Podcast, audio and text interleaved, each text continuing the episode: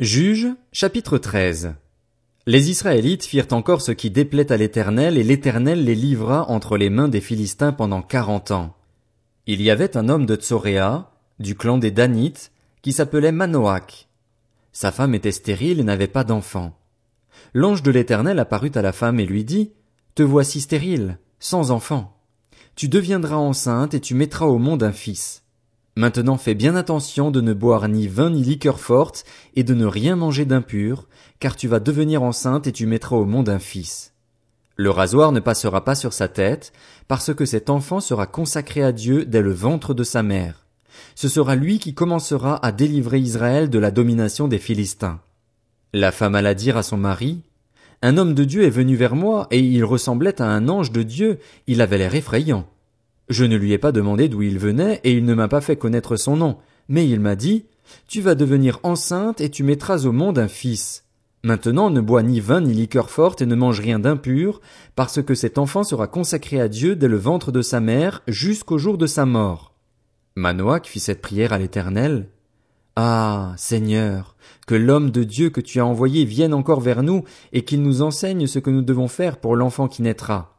Dieu exauça la prière de Manoach et l'ange de Dieu vint encore vers la femme. Elle se trouvait dans un champ et Manoach, son mari, n'était pas avec elle. Elle courut vite annoncer la nouvelle à son mari et lui dit, L'homme qui est venu l'autre jour vers moi m'est apparu. Manoach se leva pour suivre sa femme, alla vers l'homme et lui demanda, Est-ce toi qui as parlé à ma femme? Il répondit, C'est moi.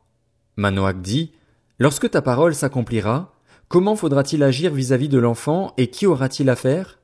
L'ange de l'Éternel répondit à Manoach, Ta femme s'abstiendra de tout ce que je lui ai dit. Elle ne goûtera à aucun produit de la vigne, elle ne boira ni vin ni liqueur forte, et elle ne mangera rien d'impur. Elle respectera tout ce que je lui ai prescrit. Manoach dit à l'ange de l'Éternel, Permets-nous de te retenir et de te préparer un chevreau. L'ange de l'Éternel répondit à Manoach, Même si tu me retiens, je ne mangerai pas de ton plat. En revanche, si tu veux faire un holocauste, offre-le à l'Éternel. Manoach ne savait pas que c'était un ange de l'Éternel. Il dit à l'ange de l'Éternel, Quel est ton nom afin que nous te donnions gloire quand ta parole s'accomplira? L'ange de l'Éternel lui répondit, Pourquoi demandes-tu mon nom? Il est merveilleux. Manoach prit le chevreau et l'offrande, et il fit un sacrifice à l'Éternel sur le rocher. Il se produisit quelque chose de merveilleux, pendant que Manoach et sa femme regardaient. Pendant que la flamme montait de l'autel vers le ciel, l'ange de l'Éternel monta dans cette flamme. À cette vue, Manoach et sa femme tombèrent le visage contre terre. L'ange de l'Éternel ne leur fut plus visible. Manoach comprit alors que c'était l'ange de l'Éternel. Et il dit à sa femme, Nous allons mourir, car nous avons vu Dieu. Sa femme lui répondit, Si l'Éternel avait voulu nous faire mourir, il n'aurait pas pris de nos mains l'holocauste et l'offrande. Il ne nous aurait pas fait voir tout cela, et il ne nous aurait pas maintenant fait entendre de pareilles choses. La femme mit au monde un fils et l'appela Samson. L'enfant grandit et l'Éternel le bénit. L'Esprit de l'Éternel commença à le pousser à l'action à Machanédan, entre Tsoréa et Eshtaol. Juge, chapitre 14. Samson descendit à Timna, et il y vit une jeune fille philistine. À son retour chez lui, il annonça à son père et à sa mère, J'ai vu une jeune fille philistine à Timna. Prenez-la maintenant pour ma femme. Son père et sa mère lui dirent, N'y a-t-il donc pas de femme dans notre tribu et dans notre peuple tout entier, pour que tu ailles prendre une femme chez les Philistins, ces incirconcis? Samson répéta à son père, Prends-la pour moi, car elle me plaît. Son père et sa mère ne savaient pas que cela venait de l'Éternel. Samson cherchait en effet une occasion de dispute avec les Philistins. À cette époque-là, les Philistins dominaient sur Israël. Samson descendit avec son père et sa mère à Timna. Lorsqu'ils arrivèrent aux vignes de Timna, un jeune lion rugissant vint à sa rencontre. L'esprit de l'Éternel vint sur Samson et, sans rien à la main, il déchira le lion comme s'il s'agissait d'un chevreau. Il ne dit pas à son père et à sa mère ce qu'il avait fait. Une fois descendu, il parla à la femme et elle lui plut. Quelque temps après, il se rendit de nouveau à Timna pour l'épouser et il fit un détour pour voir le cadavre du lion. Il constata qu'il y avait un essaim d'abeilles et du miel dans le corps du lion. Il prit le miel dans ses mains et en mangea pendant la route. Arrivé près de son père et de sa mère, il leur en donna et ils en mangèrent. Mais il ne leur dit pas qu'il avait pris ce miel dans le corps du lion. Le père de Samson descendit chez la femme et là, Samson fit un festin, car c'était la coutume chez les jeunes hommes. Dès qu'on le vit, on invita trente compagnons qui restèrent avec lui. Samson leur dit, Je vais vous proposer une énigme. Si vous réussissez à m'en donner l'explication au cours des sept jours du festin, si vous la découvrez, je vous donnerai trente chemises et trente vêtements de rechange. Mais si vous ne pouvez pas m'en donner l'explication, ce sera vous qui me donnerez trente chemises et trente vêtements de rechange. Ils lui dirent, Propose ton énigme, et nous l'écouterons. Et il leur dit, De celui qui mange est sorti ce qui se mange, et du fort est sorti le doux. Pendant trois jours, ils ne purent expliquer l'énigme. Le quatrième jour, ils dirent à la femme de Samson, Flatte ton mari pour qu'il nous donne l'explication de l'énigme. Sinon, nous te brûlerons, toi et ta famille. C'est pour nous dépouiller que vous nous avez invités, n'est-ce pas? La femme de Samson se mit à pleurer auprès de lui et à dire, Tu n'as pour moi que de la haine, tu ne m'aimes pas. Tu as proposé une énigme aux membres de mon peuple et tu ne me l'as pas expliquée. Il lui répondait, Je ne l'ai expliqué ni à mon père ni à ma mère. Est-ce à toi que je l'expliquerai? Elle pleura auprès de lui jusqu'à la fin des sept jours que dura leur festin. Le septième jour, il la lui expliqua, car elle le harcelait. Elle donna alors l'explication de l'énigme aux membres de son peuple. Les habitants de la ville dirent à Samson le septième jour, avant le coucher du soleil, Quoi de plus doux que le miel et quoi de plus fort que le lion? Il leur répondit, Si vous n'aviez pas labouré avec ma génisse, vous n'auriez pas découvert mon énigme. L'esprit de l'Éternel vint sur lui et il descendit à Ascalon. Il y tua trente hommes, prit leurs affaires et donna les vêtements de rechange à ceux qui avaient donné l'explication de l'énigme. Rempli de colère, il remonta chez son père. Sa femme fut donnée en mariage à l'un de ses compagnons, avec lequel il était lié d'amitié. Juge, chapitre 15. Quelque temps après, à l'époque de la moisson des blés, Samson alla voir sa femme en lui apportant un chevreau. Il dit, Je veux entrer vers ma femme dans sa chambre. Mais le père de sa femme ne lui permit pas d'entrer. J'ai pensé, dit-il, que tu avais de la haine envers elle et je l'ai donnée à ton compagnon. Sa jeune sœur n'est-elle pas plus belle qu'elle? Épouse-la donc à sa place. Samson leur dit, Cette fois je ne serai pas coupable envers les Philistins si je leur fais du mal. Samson s'en alla, il attrapa trois cents renards et prit des flambeaux, puis il attacha les renards par la queue, deux par deux, en mettant une torche au milieu des queues. Il alluma les flambeaux, lâcha les renards dans les blés des Philistins et mit ainsi le feu aux tas de gerbes, aux blés sur pied et même aux plantations d'oliviers. Les Philistins demandèrent, Qui a fait cela? On répondit, C'est Samson, le gendre du Timnien, parce que ce dernier lui a pris sa femme et l'a donnée à son compagnon. Les Philistins montèrent et la brûlèrent, ainsi que son père. Samson leur dit, Est-ce ainsi que vous agissez? Je ne m'arrêterai qu'après m'être vengé de vous. Il les battit à plate couture, puis il descendit et se retira dans la grotte du rocher d'Étam.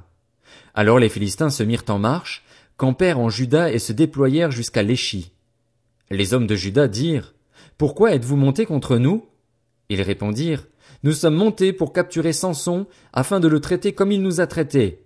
Sur quoi trois mille Judéens descendirent à la grotte du rocher d'Étam et dirent à Samson, Ne sais-tu pas que les Philistins exercent leur domination sur nous? Que nous as-tu donc fait? Il leur répondit, Je les ai traités comme ils m'ont traité. Ils lui dirent, Nous sommes descendus pour te capturer afin de te livrer entre les mains des Philistins. Samson leur dit, Jurez-moi que vous ne me tuerez pas. Ils lui répondirent, Non, nous voulons seulement t'attacher et te livrer entre leurs mains, mais nous ne te ferons pas mourir. Ils l'attachèrent avec deux cordes neuves et le firent sortir de la grotte. Lorsqu'il arriva à Léchi, les Philistins poussèrent des cris en le voyant. Alors l'Esprit de l'Éternel vint sur lui. Les cordes qu'il avait au bras devinrent pareilles à du lin brûlé par le feu, et ses liens tombèrent de ses mains. Il trouva une mâchoire d'âne fraîche, tendit la main pour la prendre et tua mille hommes avec elle. Samson dit alors, Avec une mâchoire d'âne, j'ai fait un tas, deux tas. Avec une mâchoire d'âne, j'ai tué mille hommes. Quand il eut fini de parler, il jeta la mâchoire, et l'on appela cet endroit Ramat Léchi. Pressé par la soif, Samson fit appel à l'Éternel en disant, C'est toi qui as permis cette grande délivrance par l'intermédiaire de ton serviteur. Et maintenant, devrais-je mourir de soif et tomber entre les mains des incirconcis? Dieu fendit la cavité du rocher qui se trouve à l'échi et il en sortit de l'eau. Samson but, il retrouva ses forces et reprit vie. C'est pour cela qu'on a appelé cette source En Akoré. Elle existe aujourd'hui encore à l'échi. Samson fut juge en Israël à l'époque des Philistins pendant vingt ans. Juge, chapitre 16. Samson partit pour Gaza. Il y vit une prostituée et entra chez elle. On dit aux habitants de Gaza, Samson est arrivé ici. Ils l'encerclèrent et se tinrent toute la nuit en embuscade à la porte de la ville. Ils restèrent tranquilles toute la nuit, se disant, Au lever du jour, nous le tuerons. Samson resta couché jusqu'à minuit. Vers minuit, il se leva, attrapa les battants de la porte de la ville ainsi que leurs deux montants, les arracha avec la barre, les mit sur ses épaules et les transporta au sommet de la montagne qui fait face à Hébron. Après cela, il aima une femme dans la vallée de Sorek. Elle s'appelait Délila. Les princes des Philistins montèrent vers elle et lui dirent, Flatte-le pour savoir d'où lui vient sa grande force et comment nous pourrions le maîtriser. Nous l'attacherons pour le dompter et nous te donnerons chacun mille cent pièces d'argent. Délila dit à Samson, Dis-moi donc d'où vient ta grande force et avec quoi il faudrait t'attacher pour te dompter. Samson lui répondit, Si on m'attachait avec sept cordes fraîches, qui ne soient pas encore sèches, je deviendrais faible et je serais pareil à un autre homme. Les princes des Philistins apportèrent à Délila sept cordes fraîches, qui n'étaient pas encore sèches. Elle l'attacha avec ses cordes. Or des hommes se tenaient en embuscade chez elle, dans une chambre. Elle dit à Samson, les Philistins sont sur toi, Samson. Il cassa les cordes aussi facilement qu'un cordon de chanvre rongé par le feu, et l'on ne sut pas d'où venait sa force. Delilah dit à Samson, Tu t'es moqué de moi, tu m'as dit des mensonges. Maintenant, indique-moi donc avec quoi il faut t'attacher. Il lui dit, Si on m'attachait avec des cordes neuves, dont on ne se soit jamais servi, je deviendrais faible et je serais pareil à un autre homme. Delilah prit des cordes neuves, avec lesquelles elle l'attacha. Puis elle lui dit, Les Philistins sont sur toi, Samson. Or des hommes se tenaient en embuscade dans une chambre. Samson cassa comme un simple fil les cordes qu'il avait au bras. Delilah dit à Samson, Jusqu'à maintenant tu t'es moqué de moi, tu m'as dit des mensonges. Indique-moi avec quoi il faut t'attacher. Il lui dit, Tu n'as qu'à tisser les sept tresses de ma tête avec la chaîne d'un métier à tisser. Elle les fixa au moyen d'une cheville. Puis elle lui dit, Les Philistins sont sur toi, Samson. Il se réveilla et arracha la cheville du métier à tisser ainsi que le tissu. Elle lui dit, Comment peux-tu dire, je t'aime, puisque ton cœur n'est pas avec moi? Voilà trois fois que tu t'es moqué de moi et tu ne m'as pas indiqué d'où vient ta grande force. Comme elle était chaque jour à le harceler de paroles et à le pousser à bout, il perdit patience au point de désirer la mort. Il lui ouvrit tout son cœur et lui dit, Le rasoir n'est pas passé sur ma tête parce que je suis consacré à Dieu depuis le ventre de ma mère. Si j'étais rasé, ma force m'abandonnerait, je deviendrais faible et je serais pareil à tout autre homme. Voyant qu'il lui avait ouvert tout son cœur, Delilah envoya appeler les princes des Philistins et leur fit dire, Montez cette fois-ci, car il m'a ouvert tout son cœur. Les princes des Philistins montèrent vers elle et apportèrent l'argent. Elle endormit Samson sur ses genoux. Puis, ayant appelé un homme, elle lui fit raser les sept tresses de la tête de Samson et commença ainsi à le dompter. Il perdit sa force. Elle dit alors, Les Philistins sont sur toi, Samson. Il se réveilla et dit, Je m'en tirerai comme les autres fois, je me dégagerai. Il ne savait pas que l'Éternel s'était retiré de lui. Les Philistins s'emparèrent de lui et lui crevèrent les yeux. Ils le firent descendre à Gaza et l'attachèrent avec des chaînes en bronze. Il dut tourner la meule pour le blé dans la prison. Cependant les cheveux de Samson recommençaient à pousser, depuis le moment où il avait été rasé. Or les princes des Philistins se rassemblèrent pour offrir un grand sacrifice à Dagon, leur dieu, et pour se réjouir. Ils disaient, Notre dieu a livré Samson, notre ennemi, entre nos mains. En le voyant, les membres du peuple célébrèrent leur dieu en disant, Notre dieu a livré entre nos mains notre ennemi, celui qui semait la dévastation dans notre pays et qui multipliait nos morts. Dans leur joie, ils dirent, Qu'on appelle Samson et qu'il nous amuse. On fit sortir Samson de la prison et il joua devant eux. Lorsqu'on le plaça entre les colonnes, Samson dit au jeune homme qui le tenait par la main, Laisse-moi toucher les colonnes sur lesquelles repose la maison et m'appuyer contre elles. La maison était remplie d'hommes et de femmes. Tous les princes des Philistins étaient là, et il y avait sur le toit environ trois mille personnes, hommes et femmes, qui regardaient Samson jouer. Alors Samson fit appel à l'Éternel en disant, Seigneur éternel, souviens-toi de moi, je t'en prie. Ô Dieu, donne-moi de la force cette fois seulement, et que d'un seul coup je tire vengeance des Philistins pour mes deux yeux. Puis il attrapa les deux colonnes du milieu sur lesquelles reposait la maison et s'appuya contre elles. L'une était à sa droite et l'autre à sa gauche. Samson dit, Que je meure avec les Philistins! Il se pencha de toutes ses forces, et la maison tomba sur les princes et sur tout le peuple qui s'y trouvait. Ceux qu'il tua à sa mort furent plus nombreux que ceux qu'il avait tués pendant sa vie. Ses frères et toute la famille de son père descendirent et l'emportèrent. Lorsqu'ils furent remontés chez eux, ils l'enterrèrent entre Tsoréa et Eshtaol dans le tombeau de son père Manoach. Il avait été juge en Israël pendant vingt ans.